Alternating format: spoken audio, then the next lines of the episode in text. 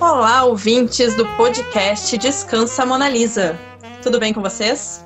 Bom dia, boa tarde, boa noite, dependendo do horário que vocês estão escutando. Hoje nós voltamos para o nosso episódio 6 e agradecemos muito a audiência. Eu sou a Carol Brum e hoje estou substituindo a nossa querida Kathleen Escritori, que resolveu tirar uma folguinha essa semana. Junto comigo hoje está Camila Tauschen, Júlia Pessin Dalmas, Iris Medeiros e Débora Montes. O nosso assunto desse episódio, nessa semana, é a arte em tempos difíceis, mais especificamente em ditaduras na América Latina. Para que a gente consiga ter uma boa conversa sobre isso, nós resolvemos fazer uma introdução sobre por que, que as ditaduras foram instauradas na América Latina seus períodos e especificamente sobre alguns países em que nós vamos focar neste episódio. A América Latina, a princípio, é composta por um bloco de 20 países que compartilham de línguas derivadas do latim, francês, espanhol e português na sua maioria. A América Latina é composta por países aqui da América do Sul, da América Central e um único da América do Norte, que é o México. Na América Latina, nós temos países como Brasil, Argentina, Chile, Guatemala, Honduras, México e Cuba. Então, gente, a gente precisa entender que a instauração das ditaduras aqui na América Latina, elas são um marco bem importante da segunda metade do século XX. Elas começam uma articulação no final dos anos 50, da década de 50, mas tem uma consolidação forte mesmo na década de 60. As ditaduras, elas são uma consequência, digamos assim, da Guerra Fria, porque nesse momento a Guerra Fria estava ocorrendo entre né, Estados Unidos e União Soviética. Estados Unidos defendendo o sistema capitalista, União Soviética tipo com socialismo, e eles queriam, na verdade, ter uma influência e um domínio sobre outras pessoas para que ninguém caísse na armadilha do inimigo, digamos assim. Os Estados Unidos, eles queriam ter essa influência para que o sistema do capitalismo fosse instaurado e para derrotar o perigo do comunismo. As ditaduras ficaram fortes mesmo depois da Revolução Cubana, em 1959, porque Che Guevara e Fidel eles derrubaram né, o ditador que estava em Cuba na época. Viva Cuba! E... os Estados Unidos não reagiram muito bem a isso. Então eles ficaram mais próximos da União Soviética. E os Estados Unidos entenderam que era mais fácil eles conversarem com as Américas, banirem a ameaça comunista, como nós sabemos. Os países que nós vamos focar aqui na, nesse episódio de hoje é o Brasil, o Chile e a Argentina, a princípio. Aqui no Brasil, nós tivemos infelizes 21 anos de ditadura militar. Pela nossa ditadura, passaram cinco militares, né? Nossa ditadura começou com Castelo Branco e acabou com João Figueiredo. Castelo Branco dando o golpe de 1964 e acabou com João Figueiredo em 1985. Já no Chile, a ditadura durou 17 anos, foi de 1973 a 1990, com o general Augusto Pinochet. A ditadura do Chile foi tida como a mais violenta da América Latina. Só no seu primeiro ano matou, tipo, e prendeu mais de 80 mil pessoas, e foi uma coisa bem absurda. Tanto que o Chile ainda hoje luta para apagar esse passado desgraçado que, infelizmente, nós aqui na América Latina tivemos e muito. A Argentina, nossa vizinha aqui, teve vários períodos de golpes militares. O último, de 1966, aí teve um intervalo ali no meio, mas acabou mesmo em 1983. Foram menos, né, um pouco menos do que aqui no Brasil. Tipo, o último mesmo foi de 76 a 83, o último período, mas que também tem marcas bem ruins e a gente sabe disso. Eu gostaria, inclusive, tipo, de acabar essa minha introdução histórica dedicando o nosso episódio a todas as pessoas que porventura vão escutar esse nosso episódio e tem alguma história ou algum parente ou alguém que tenha passado por esse período horrível das nossas histórias. Nosso abraço e nossa solidariedade. Debs. Continuando então o resumo do momento ditadura, golpe militar, golpe. Foi golpe. Foi golpe antes dos militares tomarem o poder, o presidente era o João Goulart. E também é importante a gente lembrar que o golpe militar teve apoio dos Estados Unidos, né? Eu queria é, ressaltar ali o período, digamos, o pior período. Todo o período foi ruim, mas o período pior, que é chamado dos anos de chumbo, que é o período do AI-5, que é de dezembro de 68 a março de 74 que na época o presidente era então o seu Emílio Garrastazu Médici. Aí eu fiquei pensando assim, a criatura torturou, matou e ainda tem o sobrenome dos Médici, que eram os mecenas do né? Renascimento. Olha só, olha só a coisa. Davis, posso só fazer um adendo rapidinho? Claro. Uh, importante, gente. Todos os golpes militares da América Latina tiveram interferência direta dos Estados Unidos e apoio direto. Existem documentos na CIA e documentos nos países respectivos que tiveram isso, que comprovam esse envolvimento. Inclusive que muitos militares brasileiros passaram bastante tempo nas bases dos Estados Unidos no Panamá, fazendo treinamento de guerra e de tortura para que isso pudesse ser instaurado. Informação essa que a gente é, só descobriu recentemente, né? Porque antes isso não era, inclusive era uma coisa que de certa forma não era estudada na escola, né? Aqui tem informação. Olha aí, hein? É, um dos motivos, então, da gente fazer esse pequeno resumo é chegar no Vlado Herzog, que nasceu no reino da Iugoslávia, era de origem judaica, e aí, durante a Segunda Guerra Mundial, ele e a família dele estavam na Croácia, e como a Croácia já estava baixo controle nazista, então eles fugiram primeiro para a Itália que a Itália tinha o quê? Fascistas! E aí, então, depois eles vieram para o Brasil. Ele se naturalizou brasileiro, então, e mudou o nome dele para Vladimir, porque ele achou que Vlado as pessoas não iam entender muito o nome dele. Mas então vamos ao a parte importante da vida do seu Vladimir.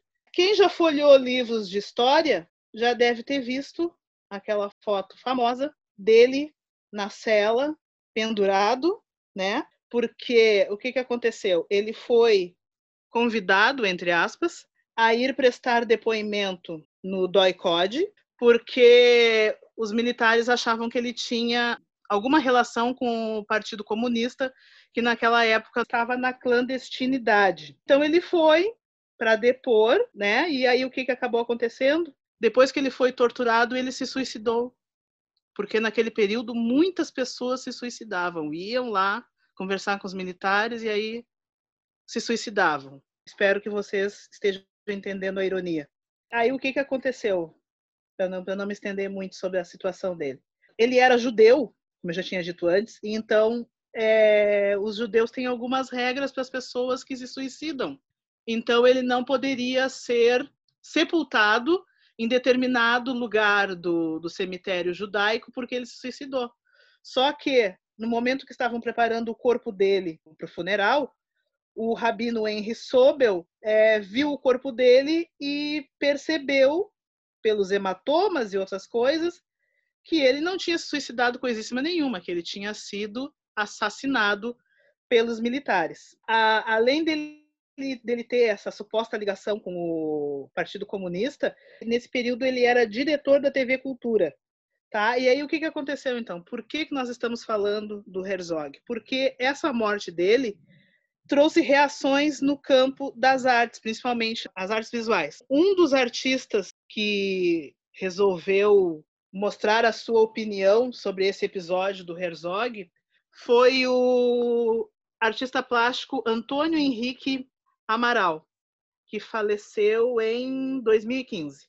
Tá? Ele era pintor, gravador, desenhista. Uh, no início da carreira dele, ele se aproximou bastante do surrealismo. Depois, ali por volta da década de 60, ele começou a incorporar uma temática social nas obras dele, elementos de gravura, algumas coisas da cultura de massa. Aí, o que, que ele fez? Uma série de obras denominada A Morte no Sábado, que é uma tela de 1975-1976. Tá? Então, esse a, a Morte no Sábado são quatro pinturas que ele está representando, então, a violência militar né, nesse período de ditadura. Como a, é um podcast, é só voz, não tem imagem, então vocês imaginem uma tela. Claro que depois nós vamos colocar nas nossas redes sociais, que vocês já estão seguindo. É uma tela onde tem como se fosse um pedaço de carne, tem algumas partes assim que tu consegue perceber como se fosse a gordura outra parte como se fossem os ossos, os músculos, e eles estão espetados por garfos, então como se fosse um pedaço de carne espetada por garfos, né? Então acho que vocês entenderam a, a metáfora, né, dessa questão de espetar com com os garfos, tá? Só que o que aconteceu? Na época ele não pôde expor os quadros por causa da, da ditadura, né? Então, aí depois, um ano após a, a morte do Herzog, aí ele doou as telas para o sindicato dos jornalistas. Então, quer dizer que as pessoas, naquele período, só as pessoas que tinham acesso ao sindicato dos jornalistas que viram essa, essa obra, A Morte no Sábado. Uh, eu li um texto, acho que se não me engano, agora não lembro o nome da autora, mas ela é da Universidade Federal de Minas Gerais, é, que ele fala também que um dos motivos dele não ter exposto o, essa tela é que naquele período a elite e as pessoas mais humildes, vamos dizer assim, estavam mais preocupadas com o futebol e não com a arte em si. Então, por isso também que, ele, que, a, que a exposição foi feita no, no Sindicato dos Jornalistas. Outro artista que trabalhou também com essa questão das coisas que aconteceram no período da ditadura foi o Cildo Meirelles, que é um artista que ainda está vivo. Esses projetos que ele fez é, nasceram a partir de um convite que ele teve para participar da exposição Information no MoMA, é o Museu de Arte Moderna de Nova York. Ah, então, o Cildo Meirelles é, enviou duas propostas de trabalho para essa exposição: o projeto Coca-Cola e o projeto Cédula. Qual era o objetivo dele com esses, uh, com esses dois projetos? Era gravar informações e opiniões críticas e jogar jogar ao vento, digamos assim, para ver o que, que ia acontecer, qual era a reação das pessoas com essas obras. O projeto Cédula, ele gravou na nota de um, o exemplo que, das fotos que a gente acha na internet é a nota de um cruzeiro porque elas tinham é, maior circulação. E aí ele colocou como se fosse um, um carimbo, né? Colocou nas notas quem matou Herzog. Então quer dizer que foi um protesto silencioso, mas para as pessoas pensarem nessa questão que ele não se suicidou, ele foi morto, alguém matou ele. Quem matou Herzog? Fugindo um pouco do período da ditadura e voltando aqui para os nossos dias atuais, é, recentemente o Cildo também usou esse, esse uh, projeto das cédulas, que esse projeto se estendeu por um bom tempo, ele usou para perguntar cadê Amarildo? Para quem não lembra quem é Amarildo, Amarildo era um homem negro que foi abordado pela polícia militar na favela da Rocinha, foi preso, torturado e até hoje o corpo dele não apareceu. Outra intervenção que ele fez também foi com carimbos com o rosto da Marielle Franco, né, que também uh, foi assassinada em 2018, né, a vereadora do Rio de Janeiro foi morta a, a, a tiros, né, a Marielle uh, juntamente com o, o motorista dela. Uh, o outro projeto que ele, que ele tinha era o projeto Coca-Cola, e o projeto Coca-Cola também era é uma coisa que talvez as pessoas é, não entendam é, como é que fazia circular as garrafas, é que antigamente, né, gente, o que, que acontecia? Quando a gente ia comprar um refri, que era assim uma coisa de 500 em 500 anos, porque não tinha esse vício moderno, digamos assim, de tomar refrigerante toda hora, né? Então a gente guardava o casco, guardava a garrafa. E aí quando tu ia no, no mercadinho, no bolicho ali da esquina, tu levava a garrafa para trocar por uma garrafa cheia. Então, o que, que ele fez? Ele também gravou informações nessas garrafas de Coca-Cola. E aí, então, como havia essa troca, eu quero Coca-Cola, eu vou levar a eu fazendo propaganda para Coca-Cola e não vou ganhar nada de retorno. Mas então, tu levava a garrafa e aí a pessoa que estava vendendo te vendia uma garrafa, digamos assim, com uma mensagem personalizada que o Cildo Meirelles tinha feito, uma mensagem ou uma informação ou uma opinião crítica sobre o período. E aí, então, claro, essas garrafas, né, de acordo com o que as pessoas iam comprando e vendendo, essas garrafas é, circulavam. Um exemplo de duas mensagens que vinham na, na garrafa, uma era Yankees Go Home, e outra era informações sobre o que que tu precisava para fazer um coquetel molotov. De repente é uma informação muito útil para os dias de hoje também. Fica a dica. a gente chegou a esse tema tão difícil essa semana também motivadas um pouco uh, pela data do 11 de setembro, que foi agora há poucos dias, né? Que é quando é o completa o aniversário, acho meio estranho falar o aniversário, mas é o aniversário do golpe de Estado que aconteceu no, no Palácio de la Moneda, no em Santiago do Chile, em 1973. Então, como foi agora recentemente, aí a gente acabou caindo nesse assunto também por causa disso, né? E aí, relacionando a várias coisas que a gente tem visto nas aulas também, agora com o Paulo Silveira também, que a gente estava falando nessa relação de arte e comunicação, que eu queria falar um pouco do Chile é nessa pandemia aí aproveitei para reler um livro que eu tenho em casa que é Fotolivros Latino-Americanos. E no Chile o, essa relação de imagem e literatura assim uh, foi muito forte nessa época da, já estava vindo antes anos 60 mas aí a partir dos anos 70 foram feitos muito fotolivros também nesse contexto das ditaduras. E aí eles uh, reuniam textos literários, poesia e fotografia, muitos trabalhos fotográficos também. Mas o que eu queria falar um pouco era essa questão de a necessidade também de fazer circular um material barato, que fosse fácil de, de produzir, né, de custo baixo e também de fácil circulação, porque afinal de contas tinha que fugir da censura, tinha que ser tudo muito rápido e muito prático de se fazer. Então, nesse, nesse meio, essa arte impressa, digamos assim, essas ideias todas circularam muito fortemente na América Latina pelos impressos. E isso aconteceu no Chile bastante e na Argentina também, né? Tanto na Argentina, aquele grupo Tucumã, acho que a Camila vai falar mais depois, né? Também foi um coletivo que usou muito de arte, de artes gráficas nesse, nesse contexto, assim. Então, era só para comentar então, um pouco é isso que a gente tem falado em aula também, essa relação de arte e comunicação e essa necessidade de, de fazer com que as coisas circulem de um jeito fácil e, e barato. Né?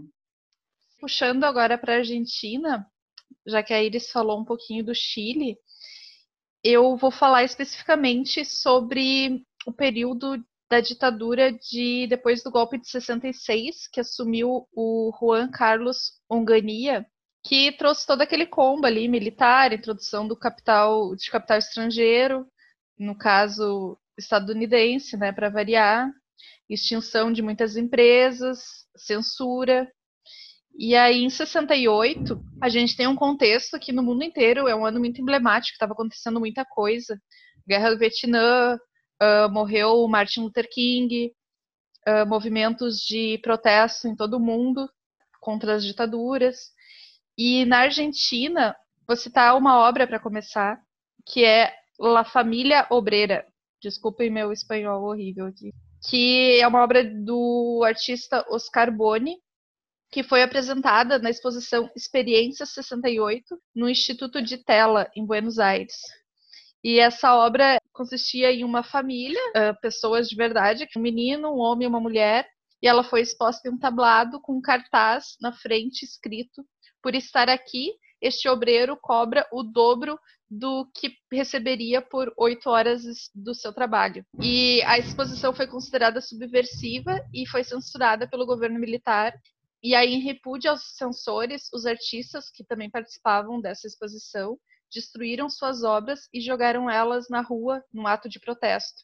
Dentro desse contexto, os artistas também começaram a se rebelar contra esse sistema tradicional né, das galerias e museus, porque esse instituto de tela também foi conivente com a censura imposta.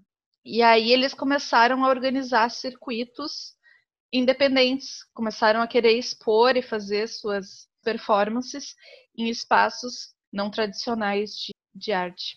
Nisso, a gente vai lá para Rosário, que foi realizado o primeiro encontro nacional de arte de vanguarda, em que se reuniram artistas de Rosário, de Buenos Aires, e que tinham participado do ciclo de arte experimental também em Rosário, né, na Argentina.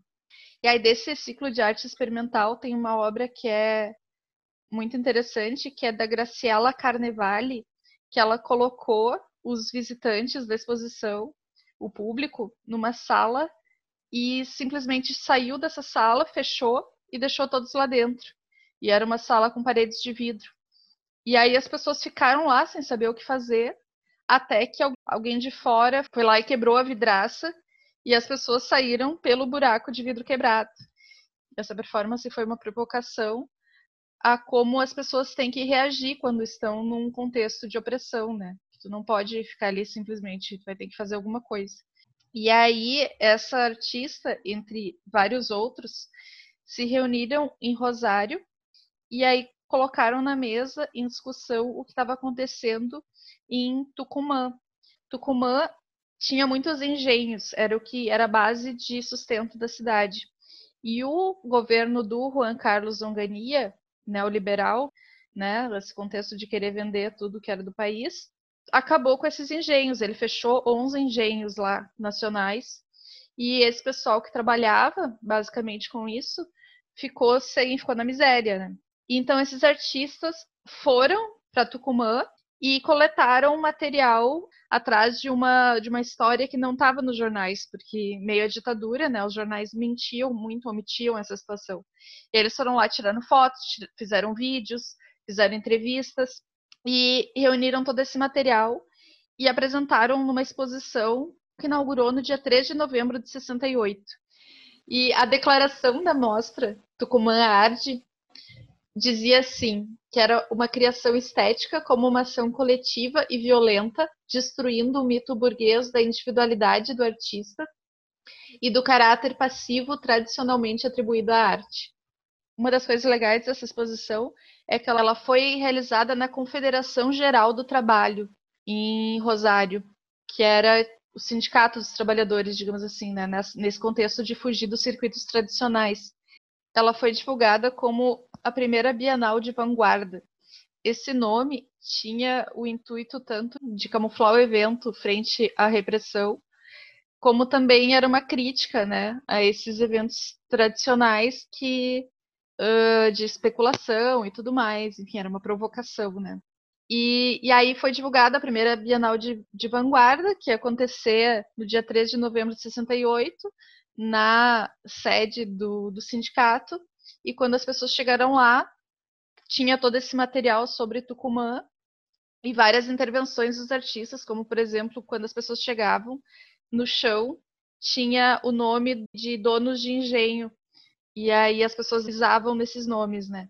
Outra coisa que eles fizeram também foi a cada 10 minutos apagar as luzes e a cada 10 minutos morria uma criança de fome em Tucumã. Então esse apagar de luzes era para marcar essas mortes. Eles também serviram um café amargo para trazer essa, essa questão do açúcar, né? E, enfim, foi uma exposição muito emblemática. E, como a Iris falou, teve toda essa questão gráfica. Tucumã Arde é uma referência, porque justamente os artistas se apropriaram dessas estratégias de comunicação, de militância política e dos meios de comunicação oficial e publicitária. E eles usaram pichações, adesivos e cartazes para fazer essa denúncia do que estava acontecendo em Tucumã. A ideia da exposição era ser realizada também em Buenos Aires e outra cidade que agora eu não lembro, mas aí a polícia já já barrou e não deu assim. Buenos Aires ficou só algumas horas. E essa obra, assim como a outra que eu citei, da Carnevale e a da família obreira, são exemplos de como a criação se mistura à vida social, né?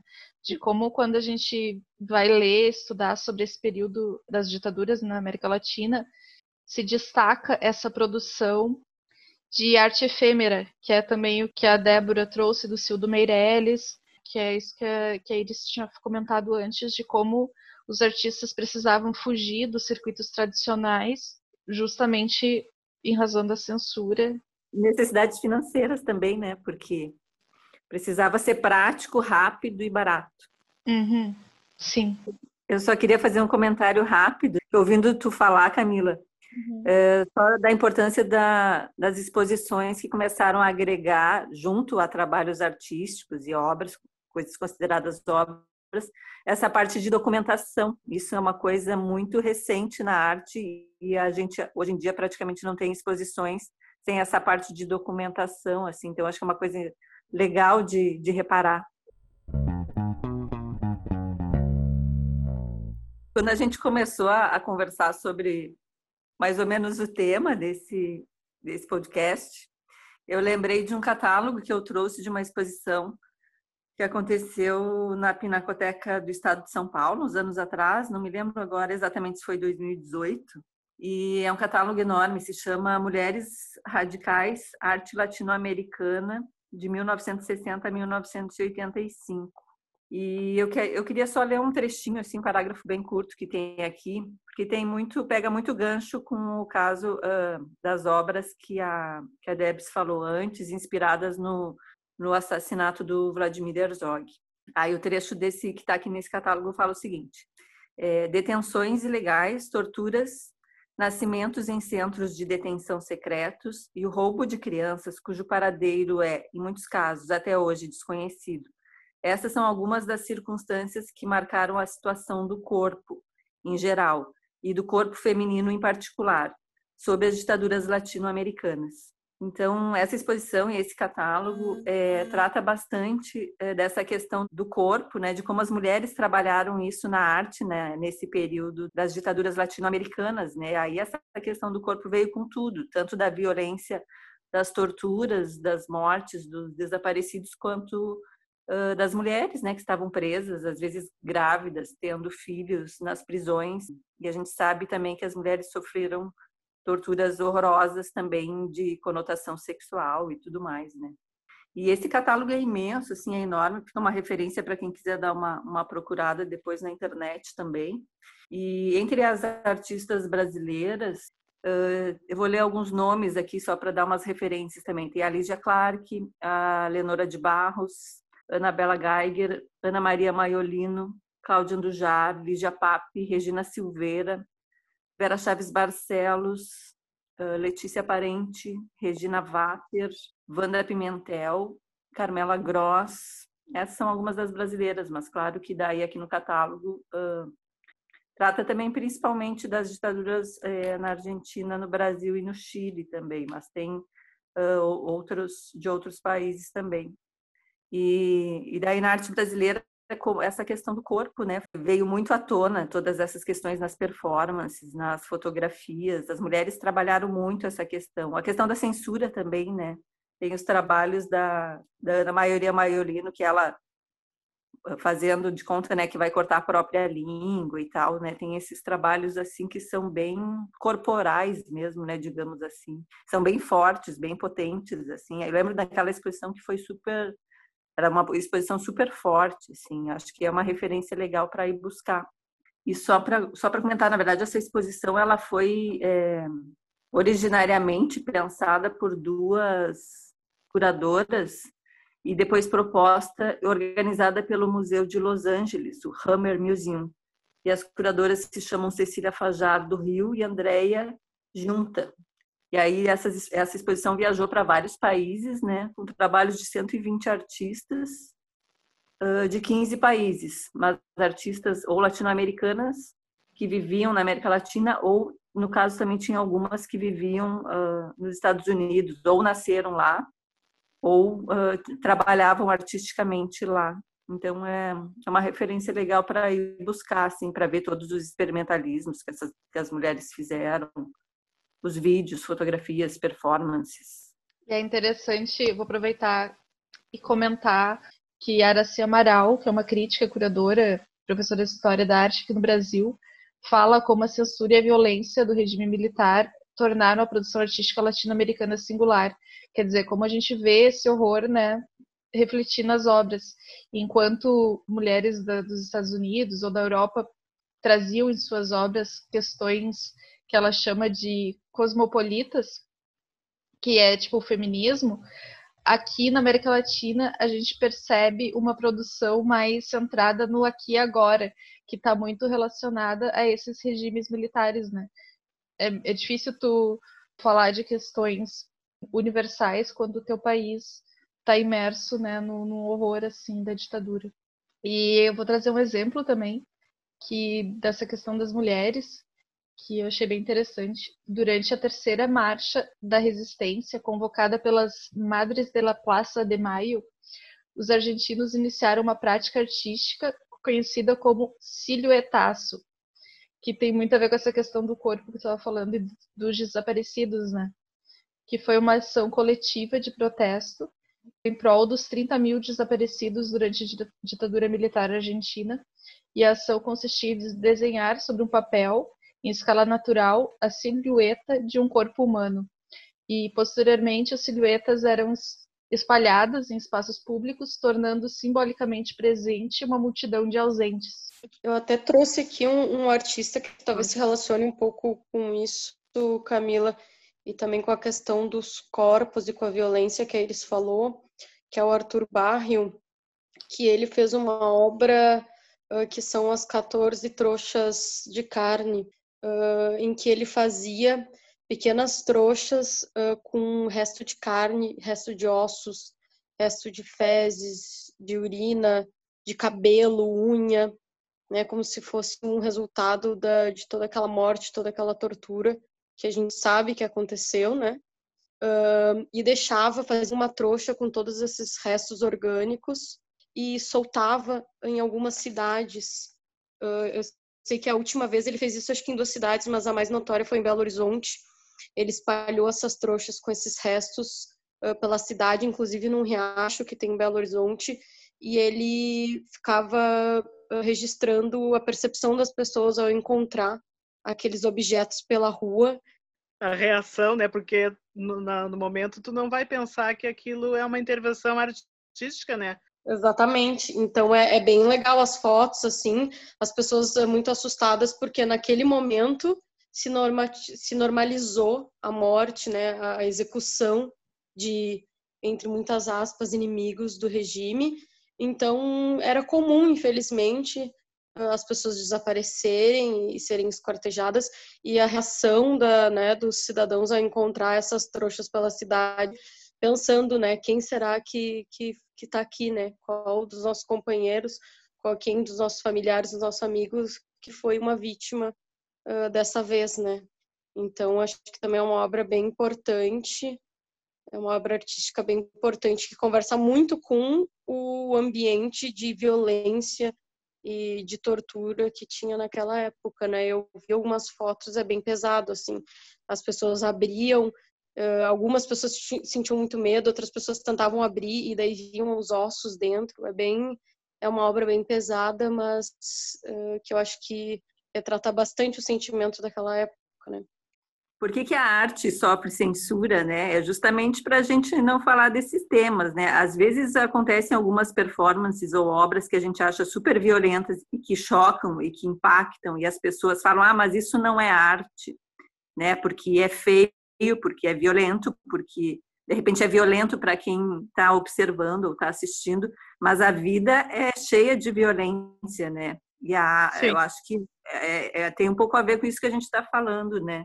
é encarar um pouco a realidade e a arte também está no meio disso, né? Faz parte da nossa vida e dos problemas coletivos.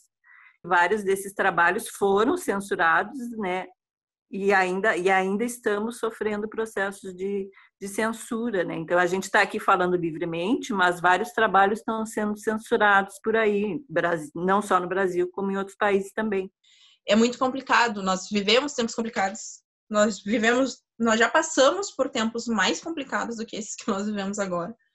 Mas, infelizmente, aqui no Brasil, a gente tem um histórico de negar o que nós somos, de negar o nosso passado, de negar os nossos erros.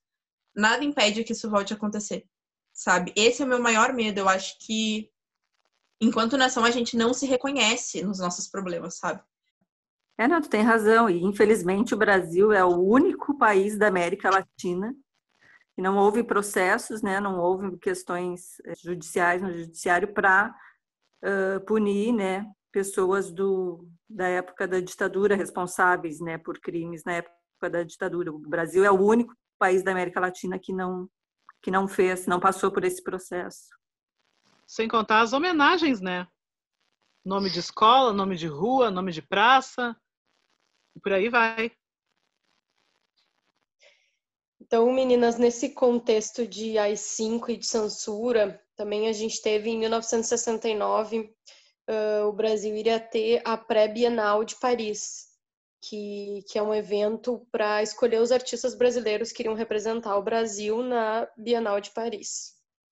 E esse evento foi censurado pela ditadura militar, então foi bem naquele período inicial do AI-5, com a justificativa que estaria envergonhando o regime militar, porque tinha uma foto do Evandro Teixeira, que é um fotojornalista muito importante do Brasil, ele tirou várias fotos que a gente reconhece bastante do período eh, da ditadura, que são estudantes fugindo dos milicos e tal.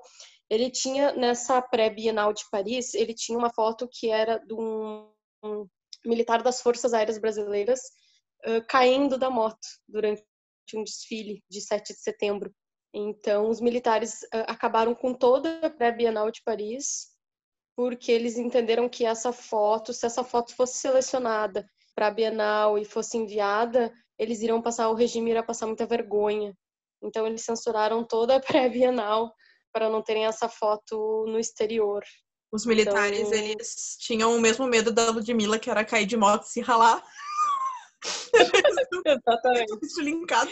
É, é verdade. Uh, e ainda assim, nesse contexto de, de exposições e eventos que foram censurados, né? A gente teve essa de, da Pré-Bienal de Paris e teve a décima Bienal de Arte de São Paulo, também do mesmo ano, que nesse caso foram os artistas, né, que durante o regime eles boicotaram, 80% dos artistas mais ou menos decidiram boicotar a exposição num, num protesto contra contra o regime.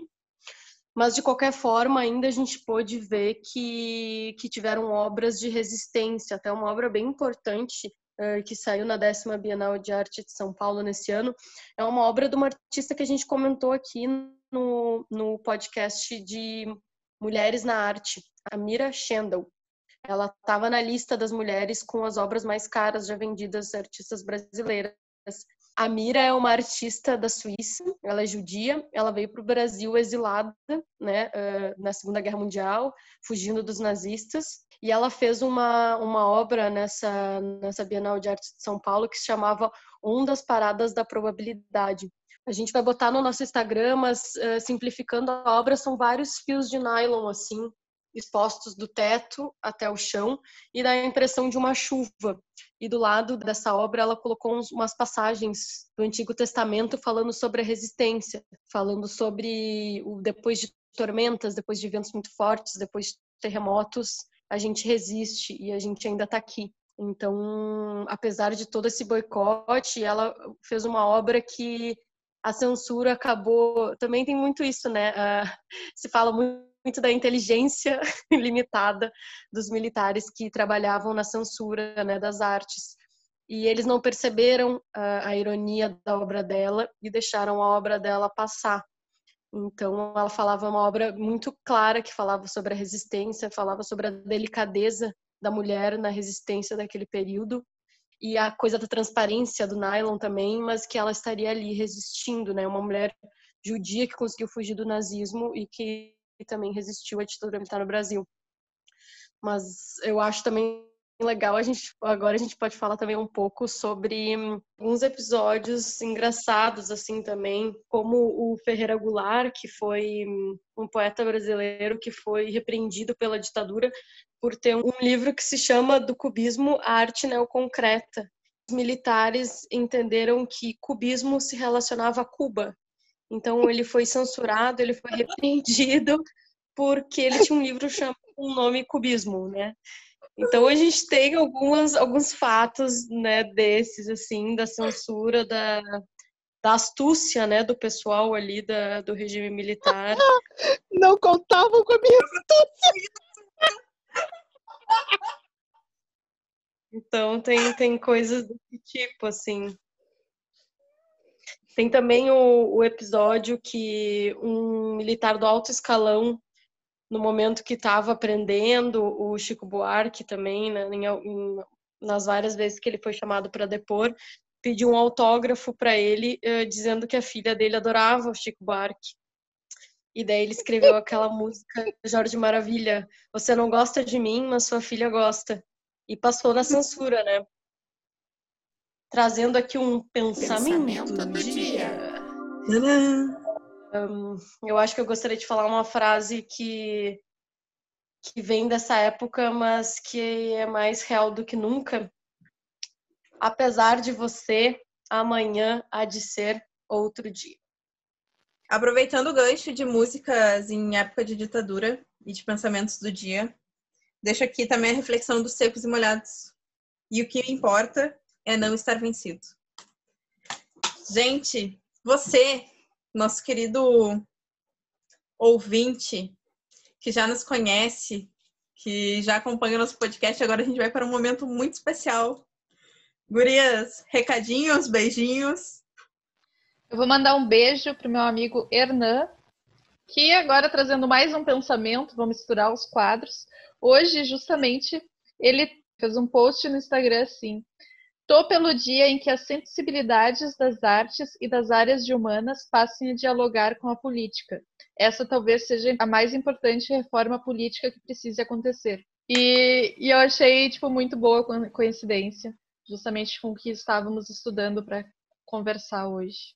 Eu quero mandar um beijo pro meu pai.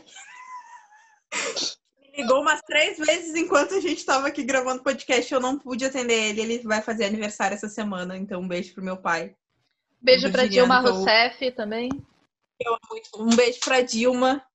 Importante, um beijo para Dilma. Estamos todas juntas. E lembrando que estamos nas redes também, pessoal. No Instagram é Descansa Mona Lisa, no Twitter como Descansa Mona, e que durante a semana a gente vai postando alguns conteúdos que se relacionam com o nosso episódio. O episódio anterior da semana passada foi Mulheres na Arte. O dessa semana, né, a arte nesses tempos difíceis ditadura. A gente vai disponibilizar algumas imagens que foram comentadas aqui, talvez alguns links mais legais para vocês fazerem, indicações de leitura para quem quiser se aprofundar no assunto. E é isso. Muito obrigada por ter nos acompanhado em mais um episódio. Nós agradecemos demais a audiência. Fiquem bem, se cuidem e até a próxima semana. De tanto levar flechada do teu olhar, meu peito até parece, sabe o quê?